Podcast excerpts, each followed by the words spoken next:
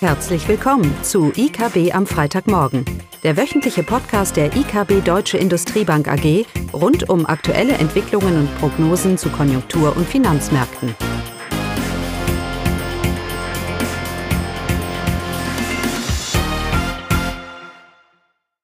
Willkommen zu IKB am Freitagmorgen, heute in Vollbesetzung. Caroline, Eugenia und Klaus. Und die Themen heute natürlich die steigenden Inzidenzquoten und was sie für die Wirtschaft bedeuten, vor allem auch was sie für die Geldpolitik bedeuten könnten, für die Inflation und in dem Kontext auch, was sie für den Goldpreis bedeuten. Wir sehen ja, dass der Goldpreis deutlich angestiegen ist, auch die letzten Tage eine gewisse Nervosität kommt in die Märkte zurück. Ist alles nicht mehr so schön planbar, wie man das vielleicht noch vor ein paar Monaten erwartet hatte. Und die Frage ist, wie ist das alles zu werten? Und dann wollen wir auch noch kurz auf Großbritannien schauen. Dann fange ich an mit den Corona-Zahlen. Ja, wie Klaus schon sagt, die Neuinfektionen, die steigen auch global. Jetzt äh, in der vierten Woche in Folge. Global haben wir bereits die fünfte Welle. In Europa, da sind, sind es vor allem die ost- und südosteuropäischen Länder, die den Corona-Hotspot zurzeit darstellen, aber auch Österreich. Hier liegen die Inzidenzwerte zum Teil bei 800 und 1000. Weiterhin relativ niedrige Inzidenzen weisen Spanien mit 62, Italien 39 und Frankreich 129 auf. Anders sieht das in Deutschland aus. Hier ist ja die vierte Welle voll in Gang mit neuen Rekordwerten. Die Inzidenz am Donnerstag lag bei 336. Und in der letzten Woche, ich finde diese Zahl ist immer beeindruckender, in der letzten Woche hatten wir 150.000 Neuinfektionen in einer Woche. In einzelnen Landkreisen, in Süd- und in, auch in Ostdeutschland, liegt die Inzidenz bei über 1000. Betroffen sind meistens Bundesländer mit niedriger Impfquote, aber andererseits sind das auch die Grenzländer Richtung Osteuropa. Aktuell befinden sich 3400 Personen in, auf Intensivstationen mit Corona-Infektionen. Der Spitzenwert im letzten Jahr lag bei 5700, also äh, nicht ganz doppelt so viel, aber 46 Prozent der Intensivstationen befinden sich bereits im eingeschränkten Betrieb, sind also bereits überlastet. Zu den Todesfällen im Zusammenhang mit Corona, auch hier ähm, steigt die Anzahl. Wir haben etwa 1200 Todesfälle pro Woche. In der Spitze waren das 6000. Da hatten wir zum Teil 1000 Tote pro Tag. Aber trotzdem, auch jetzt die Zahl ist natürlich immens und die wird aufgrund der Infektionszahlen ja weiter steigen. Die Impfquote, die steigt, liegt aber weiterhin bei 68 Prozent. Das ist am unteren Ende bezogen auf die Euro-Länder, insbesondere also auch äh, Frankreich, Spanien, Italien weisen hier höhere Impfquoten auf. Portugal ist der Spitzenreiter mit 87 Prozent, also deutlich bessere Zahlen. Ja, insgesamt. Äh Moment mal, Caroline was helfen mir diese Impfquoten, wenn die Impfung ja sowieso nachlässt in ihrer Effektivität? Also früher hatte man ja gesagt vor einem Jahr, wenn wir mal eine gewisse Impfquote erreicht haben, dann ist die Bevölkerung immunisiert und dann ist das Thema abgehakt. Hier geht mal ein Jahr zurück.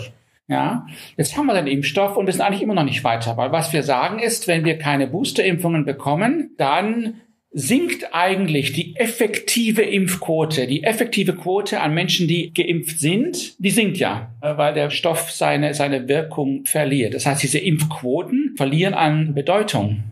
Ja, aber ein bestimmtes Niveau muss man erreicht haben. Und wenn dann die Boosterimpfungen kommen, dann wird es sicherlich einen Effekt haben. Aber wenn man relativ niedrig bleibt, wie in Osteuropa, wo zum Teil Impfquoten bei 40 Prozent liegen, da passiert dann gar nichts. Naja, da werden wir auch bald sein, effektiv, wenn, wenn wir die mit den Boosterimpfungen nicht vorankommen. Aber das ist der entscheidende Punkt hier.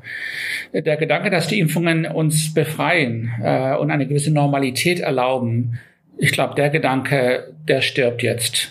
Gut, jetzt kannst du sagen, wir brauchen ständige Boosterimpfungen. Ich weiß nicht, mhm. wie oft man boosten kann. Aber es zeigt uns, dass die durch Corona eingeleiteten Veränderungen in der Wirtschaft, Corona, Stichwort Corona als Katalysator, dass das jetzt wirklich Bestand hat. Der Gedanke, dass wir nachhaltige Veränderungen infolge von Corona sehen werden, weil sich das zum einen viel zu, schon viel zu lange hinzieht und zum anderen wir ja, es gibt keine Einschätzung, wann wir das Thema abhaken können.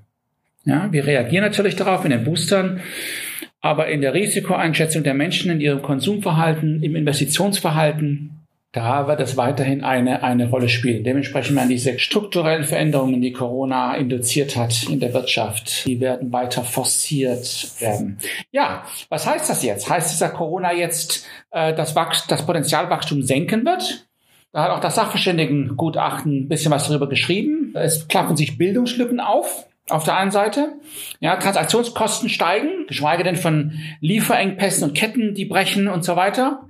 Und auf der anderen Seite habe ich ein Konsumverhalten bei immer bei weniger Dienstleistungen, die ganz klar in die produzierten Güter geht.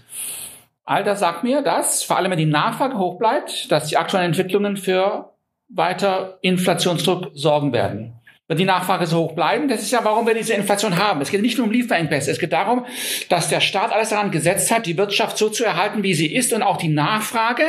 Und da haben wir einen Angebotsschock. Und dementsprechend haben wir diesen bedeutenden Anstieg, diesen Cost-Push-Inflation-Effekt in, in der Wirtschaft. So. Und wenn die Angebotsproblematik jetzt bleibt und die Nachfrage auch hoch bleibt, weil ja auch die Fiskalpolitik auch nächstes Jahr in Europa zumindest äh, expansiv bleiben wird, wir erinnern uns an den Wiederaufbaufonds, dann sagt mir das, dass der Inflationsdruck auch nächstes Jahr eigentlich relativ hoch bleiben wird.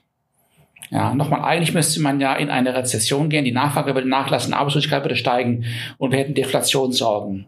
Aber weil wir eben alles daran setzen, genau das zu verhindern durch die Fiskalpolitik, und das mag ja auch richtig sein, ähm, aber da schüren wir natürlich dieses Inflationsrisiko von einem einmaligen Preisschub von der Angebotsseite, wie wir das eben jetzt mit Corona erlebt, erlebt haben. Und von daher ist auch der jüngste Anstieg im Goldpreis jetzt äh, durchaus nachvollziehbar. Die Frage ist jetzt halt, was ist unser Ausblick?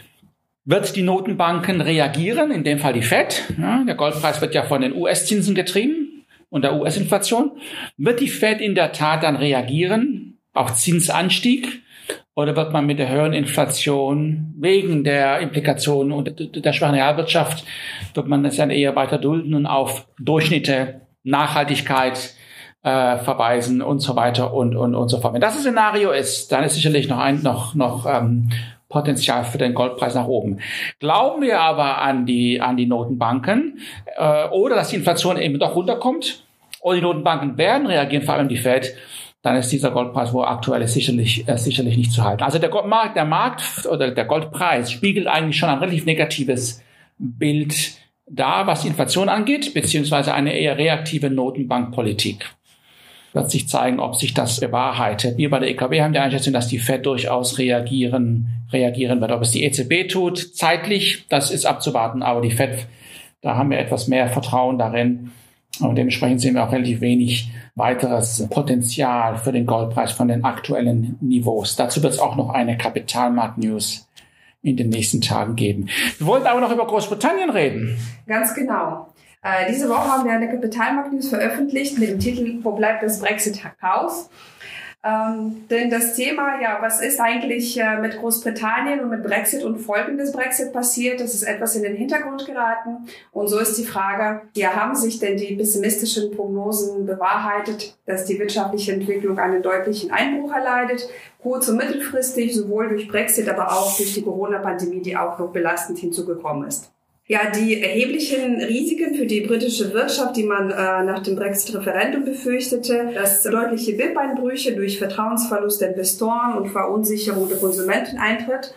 Ähm, das ist, äh, so haben wir das nicht beobachtet. Die Konjunktur blieb stabil. Aber das Bild änderte sich äh, nach dem, äh, nach dem Brexit-Austritt und auch äh, kurz danach ähm, Corona-Ausbruch, die dazugekommen ist.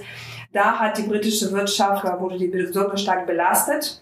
Aber bereits im dritten Quartal 2020 kam es zu einer deutlichen wirtschaftlichen Erholung durch schnelle Impfverfolge und auch durch äh, schnelle Lockerungen der Lockdown-Maßnahmen. Und diese Erholung ähm, hält auch aktuell an. Im zweiten Quartal ist das BIP um 5,5 Prozent zum Vorquartal angestiegen und im dritten Quartal ist das Wachstumstempo ähm, etwas abgenommen, aber das BIP ist immerhin um 1,3 Prozent gewachsen. So bleibt Großbritannien noch mit einem Prozent von dem BIP-Vorkriseniveau entfernt. Im Vergleich dazu ist Deutschland zwei Prozent davon entfernt. Wir erwarten ein BIP-Wachstum von 7,5 Prozent für dieses Jahr für UK. Ja, das Thema steigende Inflationsraten beschäftigt auch Großbritannien, genauso jetzt wie Deutschland und auch Eurozone durch steigende Rohstoffpreise und ähm, Kostendruck durch Lieferengpässe.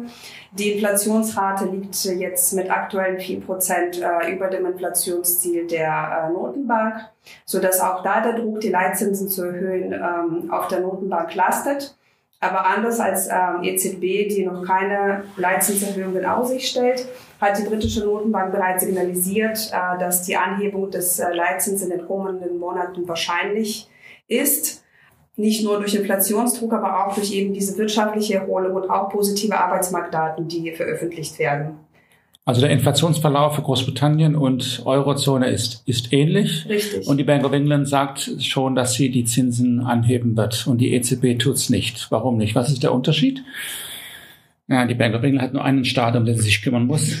Die EZB, wie viel? Oh. Schlechte Frage. ja. Bist du soweit? Genau. Sind wir soweit durch? Ja, 2016 haben wir alle, alle Volkswirte gesagt, so ziemlich alle, dass der Brexit eine schlechte Idee ist. Ja, weil es die Theorie sagt, es macht alles, macht alles nicht so einen Sinn. Aber es zeigt, man darf auch die Anpassungsfähigkeit einer offenen Volkswirtschaft, einer marktgetriebenen Volkswirtschaft nicht unterschätzen. Es bleibt, es bleibt abzuwarten. Sicherlich haben wir in der Zwischenzeit unsere Meinung über Großbritannien, was die Brexit-Folgen so ein bisschen angeht, ähm, geändert. Aber in den Worten des berühmten Volkswirts, britischen Volkswirt Keynes, wenn sich die Fakten ändern, ändere ich meine Meinung. In dem Sinne. Schönes Wochenende. Schönes Wochenende. Tschüss. Tschüss. Das war das wöchentliche IKB am Freitagmorgen. Sie wollen immer über neue Ausgaben informiert bleiben? Dann direkt den Podcast abonnieren. Oder besuchen Sie uns unter www.ikb-blog.de slash podcast.